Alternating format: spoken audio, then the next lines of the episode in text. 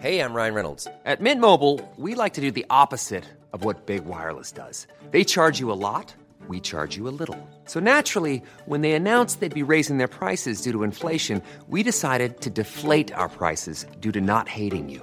That's right. We're cutting the price of Mint Unlimited from $30 a month to just $15 a month. Give it a try at mintmobile.com slash switch. $45 upfront for three months plus taxes and fees. Promo rate for new customers for limited time. Unlimited more than 40 gigabytes per month. Slows. Full terms at mintmobile.com.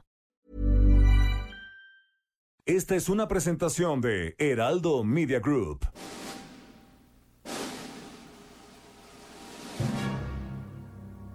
Bienvenidas y bienvenidos a un programa apocalíptico para sensibilidades más allá del rascahuele.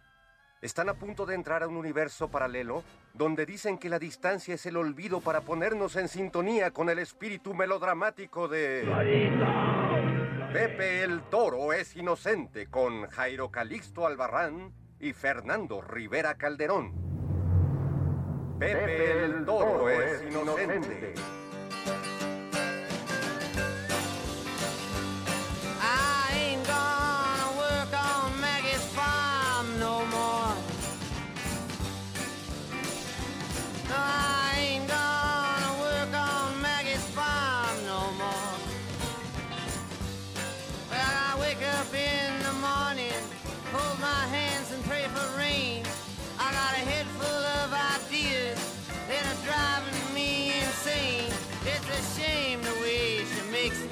Me scrub the floor.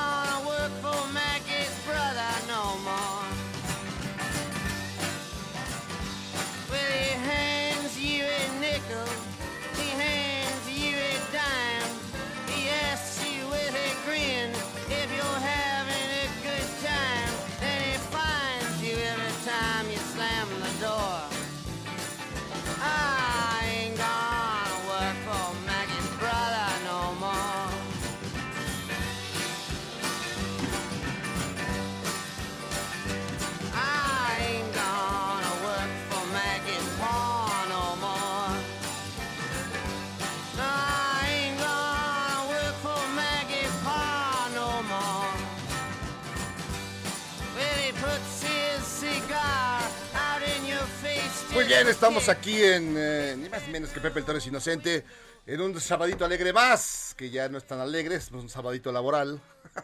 Ya, Me quita un poco de alegría. Un poco de alegría Macarena, pero con ley seca además, eso es lo, lo más...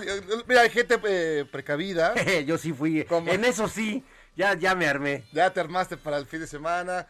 Aquí, don José Luis Rodríguez, Sales el Puma, nuestro productor, también parece que traía eh, una buena cantidad de pomos, ya los traía guardados. Así, todo Ya nomás nos falta este el servivar. Aquí es Servivar, su seguro Servivar. Y bueno, este, estamos escuchando, eh, mi Fer, eh, y te presenté, perdón, Fernando Rivera Calderón. Jairo Calixto Albarrán, ¿cómo estás? Perdón ¡Qué por estar- gusto! por estar hablando de estas cosas. Este, eh, se cumplió 80 años Bob Dylan. Oye, sí, eso sí es todo un Un suceso. suceso tremendo. Bob Dylan, 80 años. ¿Qué no tenía 80 años desde los años 60? Creo que desde los 60 ya, ya era, ya era un 80, ya era este... Siempre fue un viejo joven. octogenario. Un, un hombre sabio, este, con una profundidad en sus, en sus letras, en su visión del mundo. Este, sí, a mí se me decía que Dylan era como viejito desde chiquito. Viejito desde chiquito y bueno, pues eh, un ave de tempestades, un eh, tipo raro también, extraño, difícil de descifrar. Sí, sí, sí. con un legado, pues sí, ciertamente importantísimo, en, eh, no, solo, no solo para el rock and roll, para el blues, para el country, para las letras, ¿Qué para se- la poesía. O sea, sin Dylan no tendríamos Arjona. ¿Has pensado en eso? Esa es la parte que me duele. Esa es la parte que a mí me parece chocante.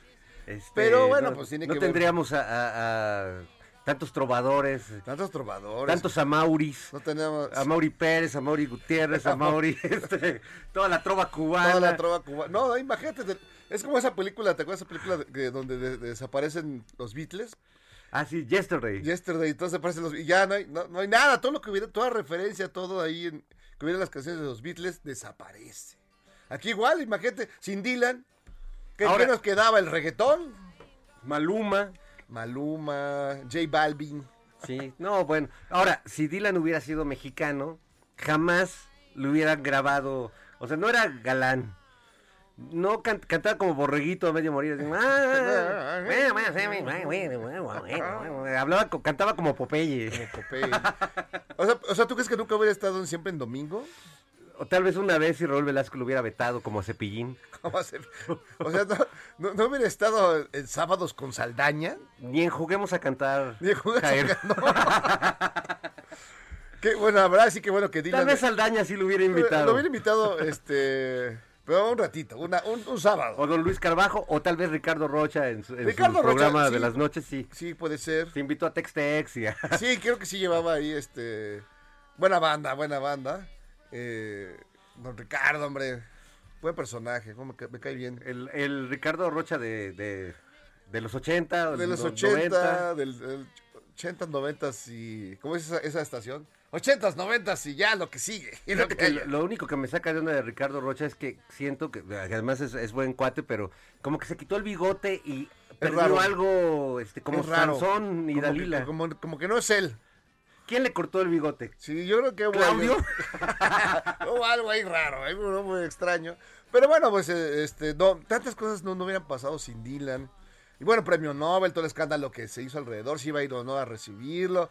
No, no fue el- bueno, pero es el primer, bueno, no, porque ya había, Leonard Cohen ya le habían dado el Cervantes, pero sí son los dos primeros casos de eh, artistas de la música, de compositores que son considerados literatos, porque en realidad, pues la lírica es literatura, nomás Claro, que claro. siempre se ha visto como un arte menor ahí de cantantillos bohemios, Pues que, marihuanos. que- que hay mucho oportunista. hay mucho Lara y Monarres. Hay mucho, bueno, hay mucho Lora y Monarres. Mucho Lora y Monarres. Que Lara, Lara era bueno. Sí. No el de Lara y Monarres. No, pero- no, Lara, este, el flaco de oro. Aunque me acuerdo una de Lara y Monarres que decía, pasaron 10 minutos, la mire, pasaron 10 minutos, me miro, pasaba media hora y me aburrí, bueno, algo así era la no, no, así ¡Guau! ya se lo compuse yo.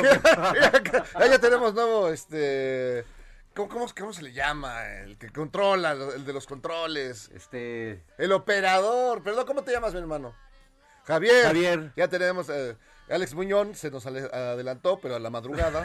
Sí, Está en la madrugada, pobrecito. Un abrazo. pero esta Y- nave no se queda sin, sin piloto ni sin, copiloto. tri- sin nadie que tripule. Íbamos a traer a Chubaca y a Han Solo, pero no nos alcanzó el presupuesto. Pero acá acaso ahora No, Javier, no, no. Javier, no, Gracias, hermano, que, que bueno que estás tomás. Puro jovenazo. Sí, no, aquí nomás nosotros este, olemos a naftalina. Como dices, va tirando la polilla. Pero lo, lo bonito es que siempre hay uno más viejo que, que uno, por eso recordamos hoy a Bob Dylan, para poner claras las cosas desde el principio. Oigan, por cierto, también hablando de, de venerables ancestros, esta noche debutan nuestros queridos Giz y Trino en Canal 22 Sí, sí, con La sí. Chora Interminable. este- TV, sí, es versión. pues ya van a triunfar, ya, ya llega uno al 22, tú sabes, el 22. Ya, ya, ya. es- De ahí ya uno... Recuerdo un programa este, de Ganso y ahí. De ahí, de ahí se catapulta. Salió a la fama este güey, de Rivera Calderón. Exacto. ¿Qué lejos ha llegado? Mira, ya llegó al 11. Al 11, ya ahí va. ya. La programación. ¿Qué, qué- qué sigue? El, el 13. El, tre- el viejo 13. El viejo 13, tú has estado ahí con. ¿Dónde estaba don Luis Carbajo? Este, En el 11. En el 11, sí. Sí. No, pura, pura... Que tenía Jennifer. O sea, no, mira, tú dices Carbajo y, te- y luego luego piensas en Jennifer, que era una chava que, bueno, que en unos videos se le va bailando Las y era la, cortinillas. sensa- las corti- era la sensación. Yo me acuerdo en Tepito vendían ese, ese, ese, ese de- ni- ni DVD, era, un VHS. Un VHS, ¿eh? Que Javier ni sabe ni qué es un VHS. Es como un HDP, pero... como un BPH, como el papiloma, pero... Pues sí, no, ya son cosas Un muy, BPH. muy complicado. Pero bueno, el chiste que de, de- de don Luis Carbajo, que una vez mm, fue muy chistoso porque me tocó, yo llegaba, llegué a, trabajar en la, en la XCW, pero la vieja, en el viejo Sí, allá en el ayuntamiento. en el ayuntamiento. Y un día, ya en Navidad, no sé por qué me quedé tan tarde, entonces estaba eh, Luis Carbajo, ya se iba, ya le habían dado su lana, pero antes no, no, no, no te, no te daban una tarjeta ni nada. Entonces te daban, te daban la lana en, en- Yo creí que le habían dado su arcón navideño. No, no manches, o sea, llevaba una bolsa como de, como si fueras este, de, de maleante, y traía llena de lana. Era, era su fin de año, su, su Navidad, su finiquito. ¿Tú crees Bueno, que aquí en el, en el Heraldo nos aplique en la misma? de hecho, estamos esperando que todo va a ocurrir así, no te preocupes. Con seguro. que no sea nuestra liquidación, ¿verdad? Así de, no, ya, joven. Exacto. Pero nos digo, no sean malos, jóvenes, acompáñenme al coche. Le daba miedo, sí, no. e íbamos como 10, 10 Escoltas. de- escolta y todos más asustados porque era un chorro de lana. Yo, me- yo me hubiera querido ganar el arcón navideño Eh. W que contiene un paquete de pimientos, el piquillo, este, No, unas anchoas, La, la, la sidra Santo, Sancho Claus una sidra Santa Claus, y las medias Canon. que además nadie se, o sea, te bebías eh, te- Las barras de chocolate Morelia, barras de chocolate Morelia, pura cosa que nadie se comía. Nadie le interesaba. Se quedaban ahí a echar a perder este Valía más la caja. las sardinas y la canastita La canastita, bonita, el pues, sí. arcón W. El arjón. Y así, pues, esas. Pero sí, sí, me acuerdo mucho del buen eh, don Luis. Era, era simpático, era muy amable. Y era pues un, un programa de televisión que, que producían con... Con dos pesos. bolsa para dama. Ahí está, ahí está un poco del contenido del arcón, del heraldo, esta Navidad, no se lo pierdan. Este, sí, pero su programa era de tres pesos de producción. Sí, pero, pero, pero podía competir, ¿eh? Competía sábado en la noche, sí competía con, con los programas de las grandes este, televisoras. Y Pues todo. venos a nosotros, tres pesos de, ya de mira dónde inversión y ve dónde estamos, con Sí. quién estamos compitiendo. Imagínate, amigos, si le echaran más. sí, sí, nada Eh, échenle un quinto al piano. Los amigos. malos. Ya para por lo menos tener nuestro yate, ¿no? Algo. Al- Algo, un yatecito. Aunque sea una trajinera en Xochimilco para saludar a distinguidos eh, pero periodistas. con nuestro nombre. O que diga Pepe el Toro, si no sé, estaría muy bonito. Pepe el Toro es inocente. En la- Y ahí por los canales de Xochimilco te encuentras a los yates de, de grandes grandes Para que cuando nos pregunte el público, ¿en qué canal están? Pues en- en- ahí en, Ahí en el Xochimilco. En el de Xochimilco. Que yo fui hace poco recientemente, así estaba. Ya está más arregladito. Y tiene una parte muy rara, bueno, a mí se me hizo muy rara que tiene un elevador. Entonces entra la trajinera. Se llama Exclusa. La exclusa. Pues a mí me excluyeron cuando la hicieron, porque yo no, no, que escuché nada. Es como el canal de Panamá, pero en chiquitín. Sí, pero además lo, lo loco es que te tienes que bajar con todos tus pomos, Sí. tienes, que, tienes que bajar tus- tu caraza de tacos. Y cambiar de nivel. Sí, cambiar de nivel. Muy, una cosa muy extraña, la verdad, sí debo reconocerlo, que sí me ll- llamó la... Pero sí es una experiencia loca porque di- dices, bueno, ¿cómo, ¿cómo funciona esto? O sea, ¿cómo es que el nivel del Porque agua el agua está... más alto en un lado que en el otro. Sí, no, yo todavía no me lo explico. Es- yo tengo la impresión de que ya está este el, el señor que carga el mundo. Entonces ahí se, Se le venció. Se le venció de un lado. Si no, no, no, no, no, es muy raro, la verdad, hay que reconocerlo. Ahora, el- el- La casa del tío Chueco. es como, como, sí, exacto, los canales del tío Chueco. Este, a mí lo que me gusta mucho de Xochimilco, porque además me tocó conocer a don Julián, que fue el, el señor que en medio de sus viajes de mezcal y, y, este pescando y sembrando ahí, eh, pues empezó a recopilar muñecas Ah, sí. eh, que tiraba la gente de los basureros. No, Él las arreglaba Sí. y las colgaba en los árboles de donde, de donde vivía, la chinampa en la que vivía. Este, pero bueno, se muere don Julián ahogado, porque además él oía voces que le llamaban de, de los canales, y pues en una de esas, entre el mezcal y las voces, pues ya no salió del agua. Exacto. Y su familia ya convirtió Es pues, que la nunca, chinampa- nunca hay que oír el canto de las sirenas. canto de las sirenas, Nunca hay que oírlo, siempre hay que ponerse su cera como o Ulises. amarrarse Como, así Uli- como- como Ulises, pues, Sí, sí. sí, sí. Este, como, como decía Salinas, ni las veo ni las oigo. Porque no, te, te llevan al fondo ya no te regresas. Sí, don Julián, pero qué bonito lugar. Ya ahora ya es una cantina, la isla de las muñecas. No, pero, pero es un lugar turístico, yo porque fui hace como un año, dos años, y ahí vas y te dan un paseo por acá, me dan unas monedas, Sí, sí, sí. te dejan tomarte retratos con las muñecas más horribles que hay. Ya venden chelas. no, ya- venden pomos, chelas, todo. Y eh, sí es un lugar agradable de estar. No, yo, yo- con, esas, con, esas, con esas muñecas a mí me encanta. mozas colgándote por todos lados. Porque además no llegas tan rápido, hay que echarse un par de horitas. No, hay, es el viaje, digamos, eh, los viajes largos son como de cuatro horas por ahí que te das esta vueltecita hasta, hasta el otro lado y llegas a la isla de las muñecas. Es como nuestro Holbox. Esto está famoso. y la noche hay, hay eh, paseos nocturnos que sí deben ser tenebrosos. Si en la luz del día te da miedo, imagínate. la- No, la noche te sale la llorona o la, no, no la manches. muñeca La Chucky. muñeca fea. La, la novia de Chucky. La novia de Chucky te, te corretea con un cuchillo. No, eso es difícil, es difícil la vida. Vamos a armar un, un tour pronto a Xochimilco eh, con toda la banda que nos sigue en el Heraldo. Yo creo que cabemos todos en una trajinera. Sí, yo creo que sí, pero, pero sí está padre porque además eh, sí guarda ese viejo, los viejos ritos de los mariachis que están en la otra tajinera, Sí. los que venden los tacos, La los señora de las gorditas. tamales, las tecates, la vitamina T. Y, y se pone de ambiente, la verdad que se pone un dominguito así en Sochi Houston. Sí, se pone muy bien, a mí me gusta. Y luego ya te brincas que a la trajinera de al lado. De al lado, y, ay, Ligas. Dígase trajinera, trajinera, como si fueran otras personas que conozco. Entonces, se pone muy bien.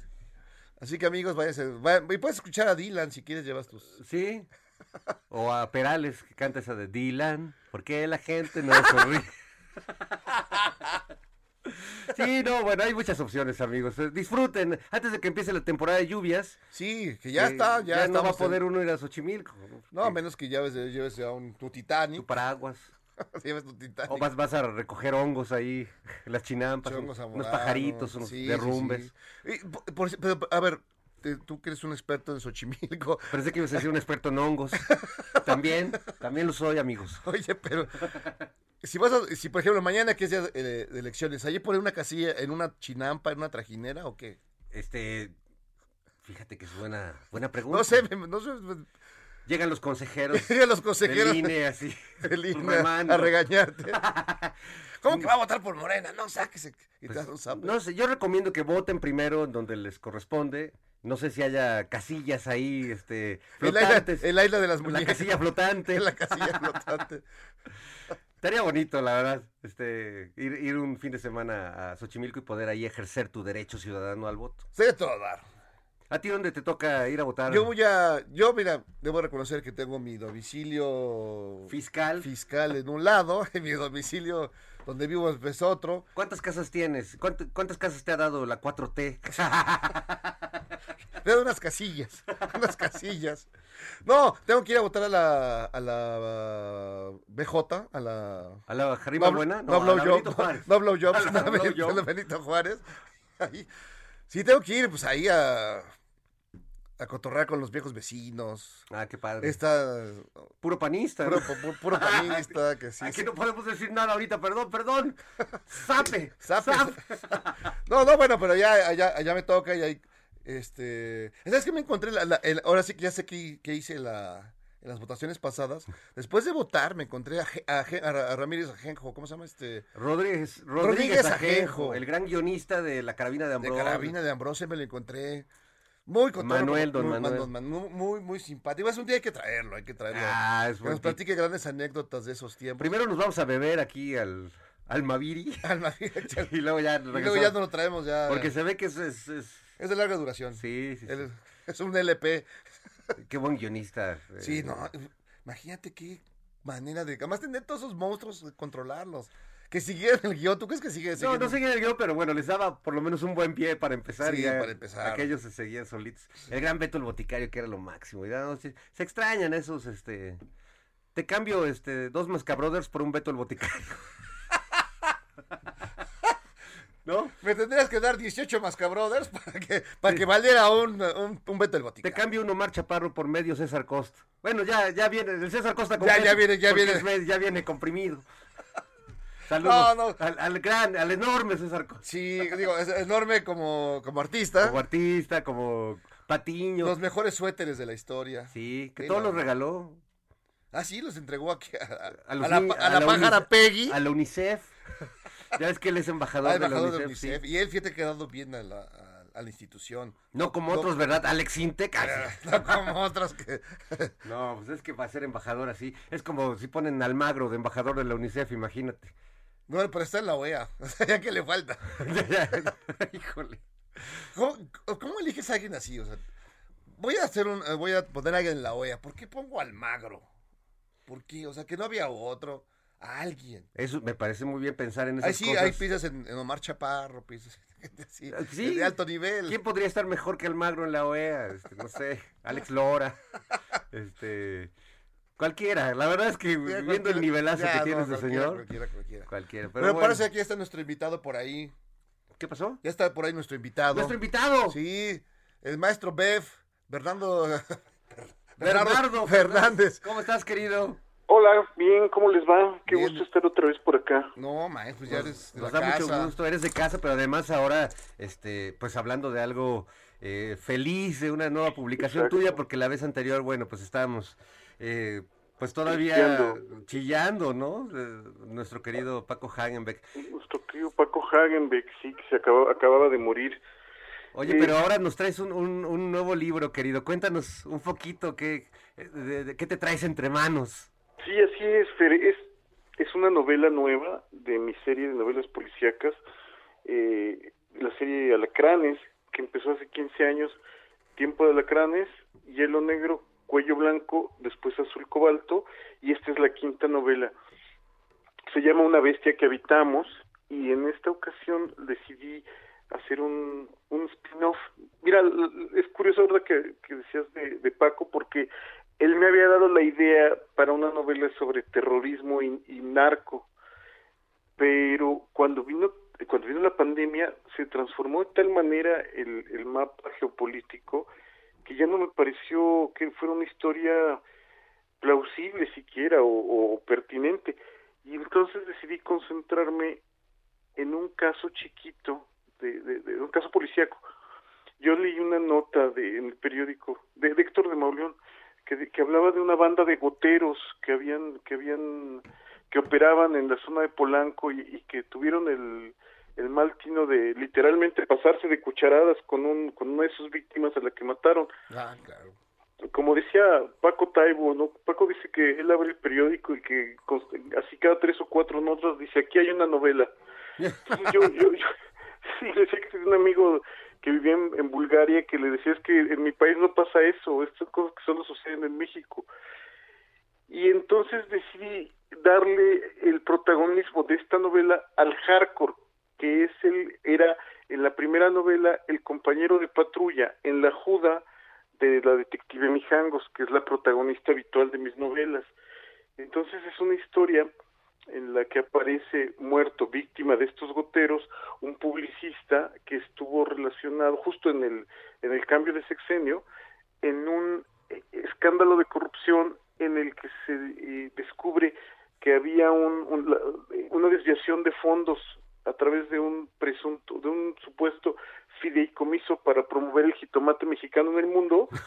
No me digas. Eso no ocurre en México. No, no. Qué gran imaginación tienes. Es, es- sí, no, pues por eso escribo, ¿no? Sí, claro, claro.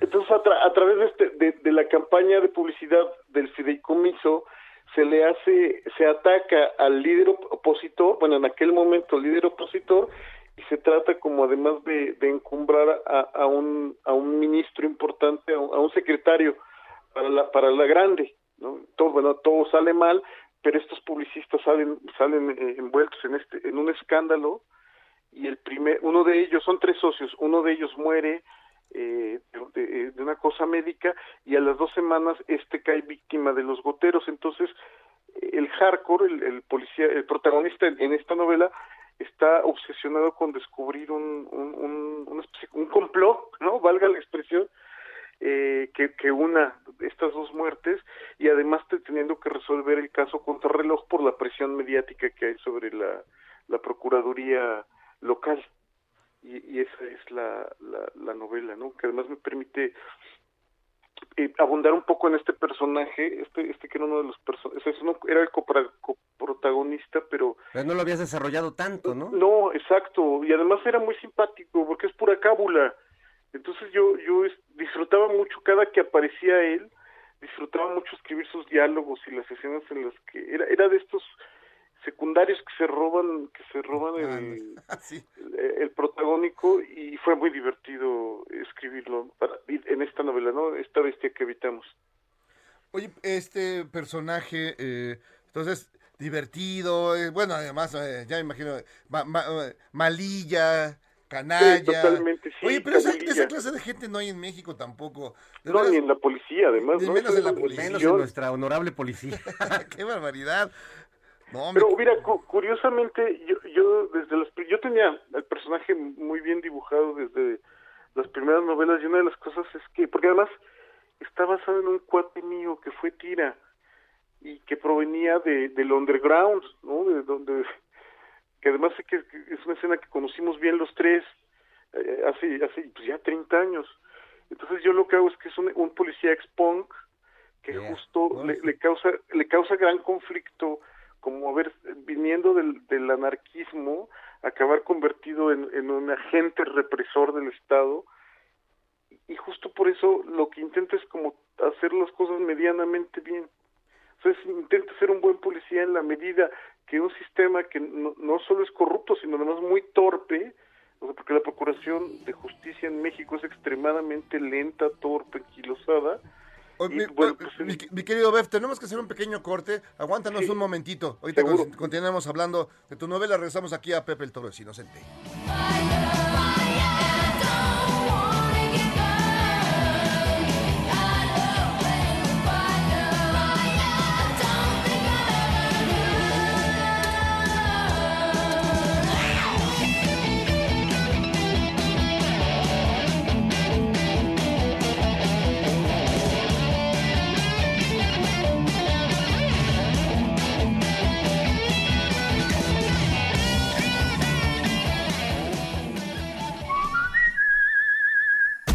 Radio. La HCL se comparte, se ve y ahora también se escucha.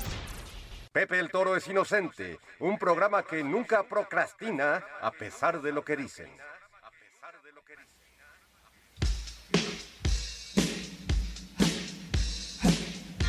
The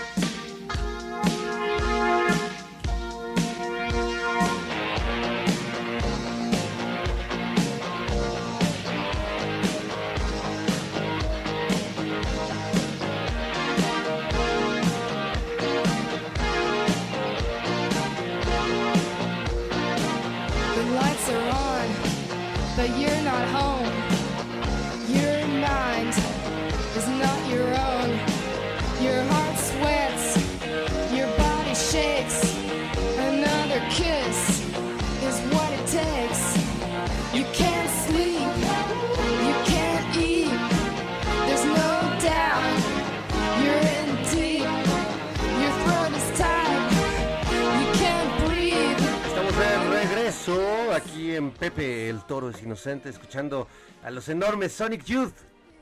Se llama eh, que una versión muy especial de, de un clásico ochentero. ¿Cuál, cuál es? A ver, no la, no la es- es distingo. este, ay. A ver. A ver, súbele, súbele. Addicted to love. Órale. Está muy bueno. Recuerdo haber escuchado esta banda genial hace muchos años en el Circo Volador. Ese antrazo, este, que, que tanto echo de menos. Que seguramente conoció también nuestro invitado, Bernardo Fernández Beff. Sí, fíjate, ahí vi a Ministry, que es mi banda favorita de todos los tiempos. Wow, y es que además en ese lugar, este, la- las bandas así que, que juegan más con la estridencia y el ruido, la verdad es que ahí sí, sonaba muy bien. Sí, esa era, un, esa era una versión de Addicted to Love, ¿no? De Robert Sí. Palmer, ¿no? Robert Palmer, exacto, exacto, Robert Palmer. Que todos recordamos su video este de... Irresistible, ¿no? irresistible. Que diría, diría José Agustín que era, era mate- ¿cómo decía? Era hecho para el personal chaquetero, decía en las crónicas, en, la, en las- en la tragicomedia mexicana. Todavía recuerdo esas, esas este, bellas eh, modelos con sus vestidos negros entallados, Ah, bailando no. al ritmo de esa Wow. bonita canción. Sí, es lo que recordamos todos. sí, ¿verdad? Oye, este, Bef, ¿qué, digamos que cuál es la- la- el, el placer y cuál es la dificultad de retomar eh, personajes que ya conoces, que has trabajado, eh, seguir este hilo que, que empezó hace cinco novelas. eh, supongo que, que tiene una parte muy divertida, pero también adquieren más complejidad esos personajes al seguirlos, este, pues trabajando, al seguirlos desarrollando. Eh, incluso supongo que te sorprendes con lo que ha pasado con ellos a lo largo de, de- las mismas historias que has escrito. Cu- Cuéntanos un poquito de ese, de ese proceso de, de reincidir o de retomar a estos personajes viejos conocidos tuyos en estas nuevas historias. Bueno, mira, como, como yo, yo hacer esto, eh, justo estas novelas serie, un poco porque provengo de- del mundo de los cómics, ¿no? Donde, donde pues justo los, los personajes van, van desarrollándose en algunos historietas eh, durante muchos años. Entonces, eh, era, era parte del reto, como, como ir viendo cómo, cómo evolucionaban, cómo se desarrollaban, y a veces soy el primer eh, sorprendido de las cosas que suceden. Es un poco lugar común, eh, es, esto que se dice de que empiezas a escribir y de repente los personajes se van solos, y, y a veces no es que suceda exactamente eso, pero de repente tú te sorprendes mucho de las cosas que hacen aquí. Yo, yo creo que eh, fundamentalmente el reto era poder mantener el interés de los lectores durante, durante eh, bueno, ya son cinco novelas, y, no sentir que, que ya que ya era un- ya se repetía o que eran o que eran situaciones eh, predecibles, o sea, eh, a mí a mí me interesa me interesa mucho eh, sobre todo hacer novelas novelas amenas. O sea yo justo el, el, el llorado Paco decía que había autores que, que, que- co- colegas escritores que decían es que a mí cada palabra me, me sangro cada palabra es, es- un dolor el poder parir mis textos y, y él y yo co- coincidíamos en que no que nosotros nos divertimos mucho que- y que lo que intentamos es que esta que, que el- que los lectores se la pasen tan bien como, como tú mientras estás fabricando tus textos. Entonces, para mí, el reto es sostener eh, de manera extendida durante todo este tiempo a los personajes, pues es justo que no que no aburran, que no que no eh, que no se vuelvan repetitivos, que no que no o caricaturescos. Hay, hay otro eh, haciendo novela policíaca es, es puede ser tentador de repente caer en estos arquetipos caricaturescos no del, del narco sombrerudo en Claro. la pick-up negra o, el, o justo el juda corrupto una un- eh, como la, la novela policíaca en México tiene mucho muchos vínculos con la izquierda pues siempre los judas son seres monstruosos no ya nada más les faltan comer niños crudos no Pues algunos sí lo hacían, la verdad. Hay que reconocerlo. Sí los hay, sí los hay. yo lo sé, pero pero yo, yo lo que buscaba aquí, eh, eh, justo con, con el hardcore en concreto, que es el, mi policía, era era da- darle dimensión humana, o sea, no no no es apologético en ningún momento de, de, la tira. El- el personaje es el primero y el más consciente de, de la podredumbre de, de la institución, o de las cosas que están mal en la institución. Pero, pero yo les quería, yo, yo quería dar esto como, como una dimensión humana, pese a provenir de la caricatura, no quería hacer una, de- del cómic y de la caricatura, no quería que mis personajes fueran caricaturescos o, o exagerados, buscaba esto, una, una dimensión humana alrededor de este asunto del crimen en la, en la novela policíaca. Y, tampoco es que se hayan sacados de la manga, Bef, porque realmente sí hay judiciales que fue, estudiaron filosofía en la Facultad de Filosofía y Letras, o que, o que tuvieron inclinaciones poéticas, o que, o sea, que, que es decir, están ahí en la policía, pero, pero su, Sí, su historia es completamente loquísima, ¿no? Sí, exacto, y eso eso fue eso fue lo que descubrí cuando empecé a investigar para las novelas. Yo yo soy un nerdazo, entonces me, me- me meto a investigar con mucho con mucho eh, muy- muy- me clavo mucho en la- eh, para la investigación para hacerlos y ahí descubrí justo que en la policía había todo tipo de gente, desde luego los que uno se imagina el, el Juda este como de como de chiste, estos que, que interpretaba en el cine Wally Barrón, se han de acordar, o sea, que estaban hablando de los viejos cómicos, pero pero también hay, hay otros, otro tipo de hombres y mujeres pues que te sorprenderías mucho, que justo estaba en la policía por eso, ¿no? Porque no no no parecen policías. Y, entonces eso eso era un poco lo, lo, lo que yo buscaba en- al, al, al ir contando esta historia, que además otra cosa que, que no quiero que se me dos cosas que no quiero que se me olviden es que las novelas además se pueden leer independientes, o sea, no tienes que haber leído las otras cuatro, porque a mí me chocaba con los cómics de Marvel que tú empezabas Ah, sí, leer no, era una flojera, claro. Sí, tenías que haber leído 30 anteriores y yo yo quise y ahora sucede con las películas. Lo lo quise evitar y la otra es que los publicistas de la novela originalmente aparecieron son los protagonistas de una novela que se llama Bungalow 77 que escribió mi, mi colega y amigo Eric de Kerpel Claro. que es una novela sobre una, unos publicistas que toman de cliente a un narco para limpiar su imagen. Y entonces yo le dije, oye, es, es que están buenísimos esos personajes, dame oportunidad de retomarlos y generosamente me, me dio chance, que es un poco como Exacto. Por eso Y metí además, Ferrari. No, y fui y se lo choqué y se lo ¿no? Y como, como verán quienes quienes lean la novela. Pero bueno, este este es el, el, eh, eh, digamos, a, a- grandes rasgos, el, eh, la historia que contenida dentro de, de esta bestia que habitamos, que además, si, si me permiten, eh, la vamos a presentar el 29 de junio, el, el martes 29.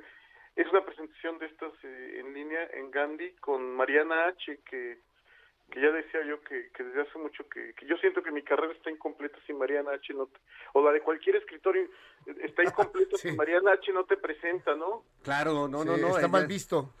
Está es, mal es- visto. es curricular, de hecho, ya Sí. que te presente Mariana H. Sí, me faltaba eso. No, eh, ya, ya, ya te presenta el libro y tienes derecho a pasarte tres saltos Exacto. y a darte no, una vuelta, una, una vuelta eh, en U, en lugar prohibido. Es el equivalente a nuestra generación de que Monsiváis escribiera un prólogo para los de la generación anterior. Exacto. Ahora Jairo quiere competir en eso. Eh, estoy en esas, en el prologuismo. Oye, pues, fíjate que me acordé mucho de esta novela de Enrique Serna que se llama ah, Ah, este, claro. El miedo a los animales. Miedo a los animales, este guarú, este, este policía judicial que le da por la lectura y que le gusta leer y de repente se enfrenta al mundo intelectual y se da cuenta que es peor que el, Que el de la policía. que el de la policía y que el de los canallas. Muy- de- muy divertida Sí, novela esa un- una gran novela. No, y fue, fue de mis lecturas, y estoy seguro que, que para ustedes también, como de nuestras lecturas eh, generacionales, eh, de, de, o sea, es- esa debe ser de principio de los 90, y para mí, para mí fue una, una eh, bueno, acostumbrado a la novela policíaca gringa, a mí me, me fascinó cómo además eh, cómo se burlaba del medio intelectual de aquella época y, y sí es, es yo me hice fan de, de Enrique Serna por, por el miedo a los animales. Justo yo yo creo que estaba entrando a la universidad cuando cuando la leí. Sigo siendo fan de, de Enrique Serna Sí, bueno, además cada vez escribe mejor. Sí, el, el bueno, es- vendedor de silencio, esa su más reciente novela, es un novelo, ¿no? de- de- sobre De Negri, sí, pues es tremenda, es tremenda. Sí, pero pero pero creo que fue de, como de estos de los primeros hace muchos años que, que demostraron que se podían hacer cosas muy valiosas y muy interesantes con la novela policía que fueron bueno, luego estaban Taibo y un poco después Elmer, pero pero él es de los que los que me animaron a mí, yo creo que en general a los a los que estamos escribiendo ahora novela policíaca en México, que somos varios, a, a entrarle a este tipo de historias. Ahora, habrá, digamos, habrá gente que se pregunta en este momento, eh, decir, ¿cuál es el interés de alguien escribir una novela sobre la situación de la, de la inseguridad, de la violencia, de, de- que ya se ve todos los días en los periódicos, en, los, en la radio, se escucha, etcétera, la tele? ¿Cuál es el cuál es el interés para un lector encontrarse con una historia como la tuya? Eh, demuéstrales quién eres. Mira, yo lo veo de esta manera, yo lo he dicho varias veces y a ver si no si no harto ya con esto, pero yo pienso que los que hacemos novela policíaca, especialmente en países donde la procuración de justicia es tan deficiente y donde el crimen es tan brutal como México, siento que somos como los que los que estos artistas que reciclan chatarra o metal de desecho, o sea, esta basura industrial para hacer esculturas. O sea, reciclamos esta basura, esta, esto que puede ser al final una porquería, una cosa como inmunda, para darle un giro y convertirlo en un objeto de creación que puede incluso tener hasta una experiencia estética o aportar una experiencia estética partiendo de estas cosas. La, la novela policíaca, como yo la entiendo, es, es la hija del la hija del, del periodismo y de la novela de aventuras. Entonces hay novelas policíacas que tienen más de periodismo. Aquí en México tenemos varios autores que hacen una novela como de mucha vocación periodística, incluso de denuncia. En mi caso yo creo que son más, más, ah, tienen más, un mayor porcentaje de novela de aventuras y, y me parece que, que justo lo, lo- lo- la intención de reciclar este este material espantoso que de verdad creo que tenemos demasiada nota roja demasiada violencia demasiada sangre es un poco bueno uno para para deconstruirla y resignificarla y por el otro intentar para nosotros mismos entender eh, este periodo de violencia en el que, empezamos desde eh, por ahí del del, del 2006 y que, y que no hemos remontado, o sea, no, no hemos vuelto, la bucólica eh, provincia mexicana desapareció para convertirse en, un escenario extremadamente eh, violento, complicado, lleno de, lleno de, pues, cubierto de, de sangre de sangre inocente, además porque entonces creo que es un poco para eso, para resignificarlo y tratar de entenderlo, aunque creo que lo, lo podremos eh, uno, que, que, serán los estudiosos, los sociólogos, los historiadores quienes puedan explicárnoslo y que habrá de pasar mucho tiempo para que lo entendamos, pero es un intento de hacer esto, de, de, de, pues de no quedarnos con los brazos cruzados ante la imposibilidad de impartir justicia, pues contar las historias alrededor de, de este crimen y de esta impartición de justicia donde de vez en cuando ganen los buenos o por lo menos no acaben tan tan, Tan eh, mal.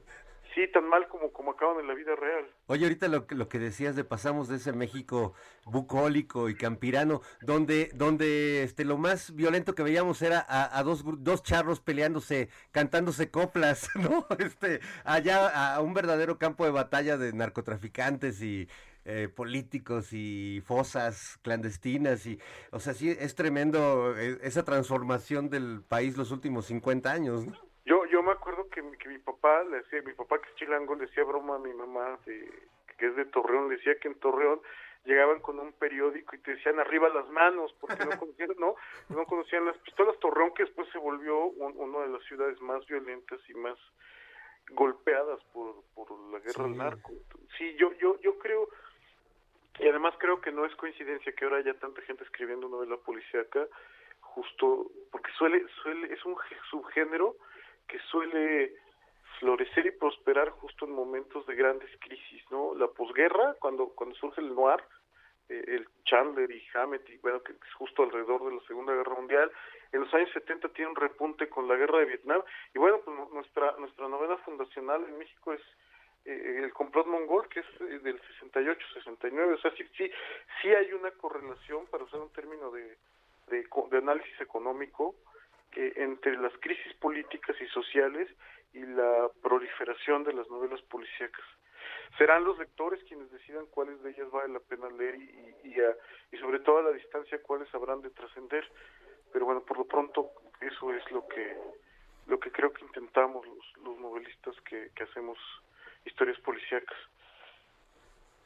¿Y en dónde, y ahí dónde colocas, mi querido eh, Bev, a Peter Pérez, el detective de Peralvillo? Ah, mira, qué bueno, qué bueno que lo preguntas. A mí me- de, de Pepe Martínez de la Vega. Sí, pues el, Que el gran... yo- además que, que tuvo su momento en televisión. No eh, con, eh, con el este actor Jimeno, era el que hacía Peter- Luis Jimeno. Luis Jimeno y Ah, se- y, se claro. hacía Peter Pérez. Y tristemente eso duró muy poco tiempo, pero era, era una gran, era digamos un juego, ¿no? Entre humor y cotorreo y, y cosas serias, porque de pronto había crímenes eh, espeluznantes, pero era muy divertida, con todo y todo. Peter, eh, Peter Pérez, bueno, Pepe Martínez de la Vega y, y es, una generación ahí, María Elvira Bermúdez, son, son como predecesores a, a- al- a la generación del neopoliciaco y lo que creo es que estaban como entre la, la imitación del, del, del cuento al estilo de Agatha Christie, que era el caso de María el de Bermúdez, por ejemplo, y, y Pepe Martínez lo que hacía era un choteo fabuloso, o sea, tomaba los tropos de los cuentos de detectives y, y- los revertía, pero en plan de, de, choteo, de, de, estar cotorreando, y era, era fabuloso. Lo único es que siento, siento, siento que sí hay un antes y un después del complot mongol, porque justamente son autores, son más o menos de la misma generación que Rafael Bernal, pero ellos como que no acaban de nacionalizar al género y, y como contextualizarlo en lo local. Entonces siempre tienen ¿no? este asunto. María Elvira eh, Bermúdez tiene algún cuento que recuerdo de que, que aparece un, un- un castillo estilo inglés eh, en medio de un, de un ejido maicero, por Exacto. ejemplo. ¿no? Sí. Que los hay, ¿eh? Que sí, sí existen. No, no dudes, sobre todo ahí en el Estado de México, ¿no? No, y no ahí- indaguemos más. Hay mucho castillo.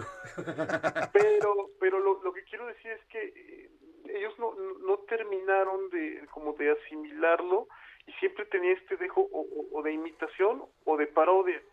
Entonces justo creo que es Bernal y bueno y después Taibo los que los que lo pues le dan carta de nacionalización a un género que ahora es muy nuestro, la, la novela policíaca, y que además está teniendo un buen momento en general en el mundo. Bueno, hace algunos años que se pusieron de gran moda las novelas escandinavas, eh, hay por ahí varios novelistas europeos, ¿no? De, franceses y hasta hasta este Petros Markaris, ¿no? Que, que es el- Ah, bueno, el, el griego.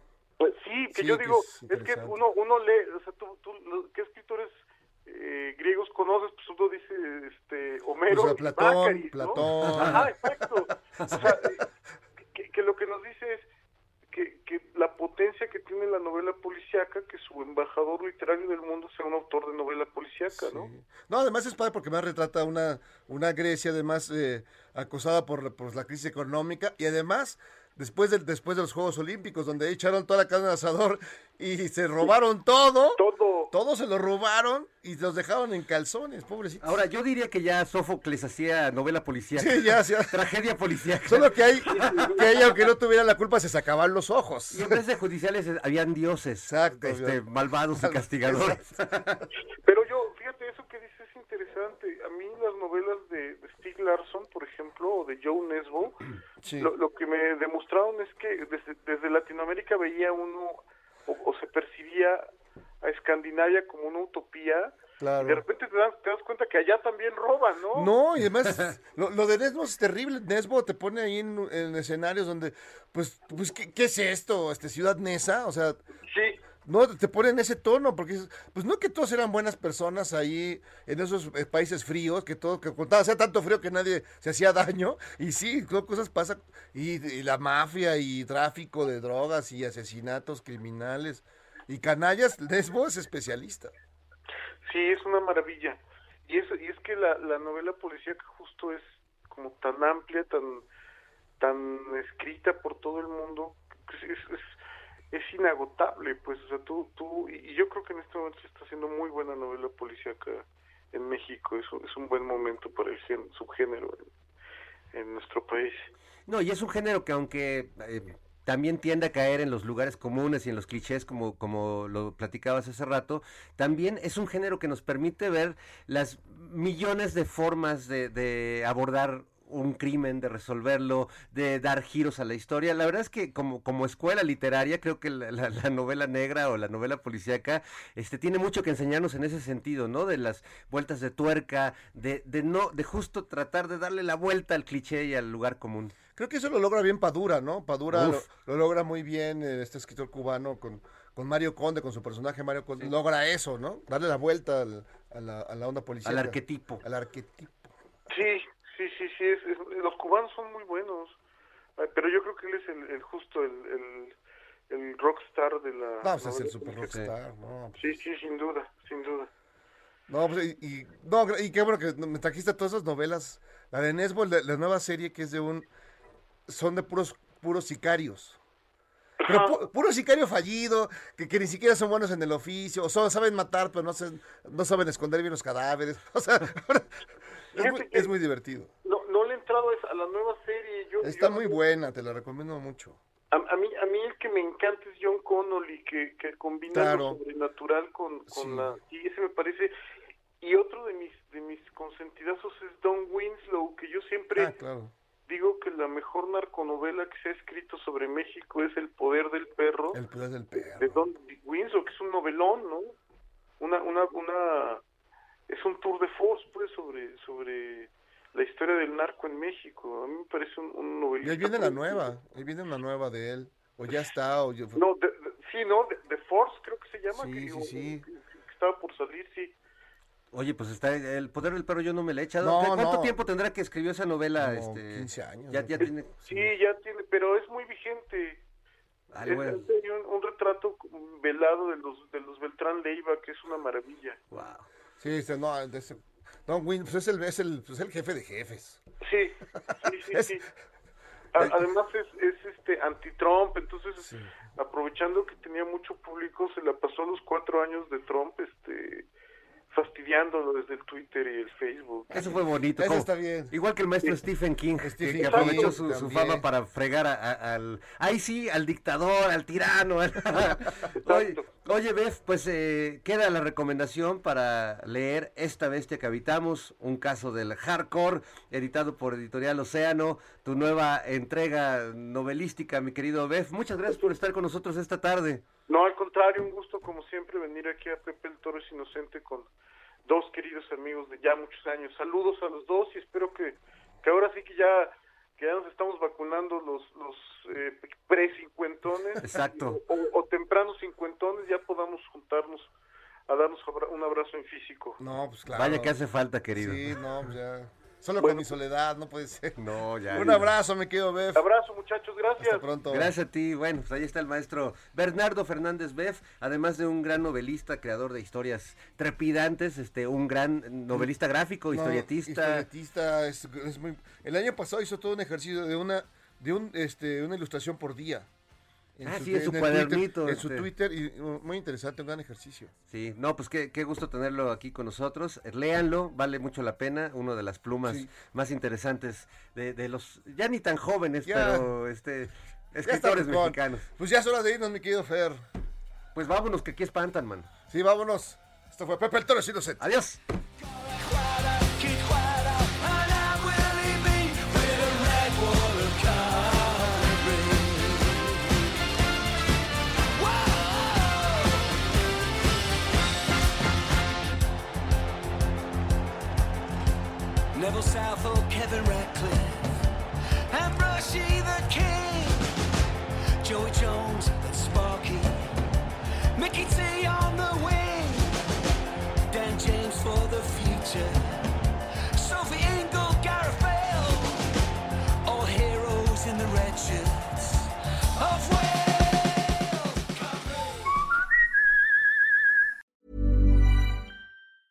Ever catch yourself eating the same flavorless dinner three days in a row? Dreaming of something better? Well, HelloFresh is your guilt-free dream come true, baby. It's me, Kiki Palmer. Let's wake up those taste buds with hot, juicy pecan-crusted chicken or garlic butter shrimp scampi. Mm. Hello Fresh. Stop dreaming of all the delicious possibilities and dig in at HelloFresh.com. Let's get this dinner party started.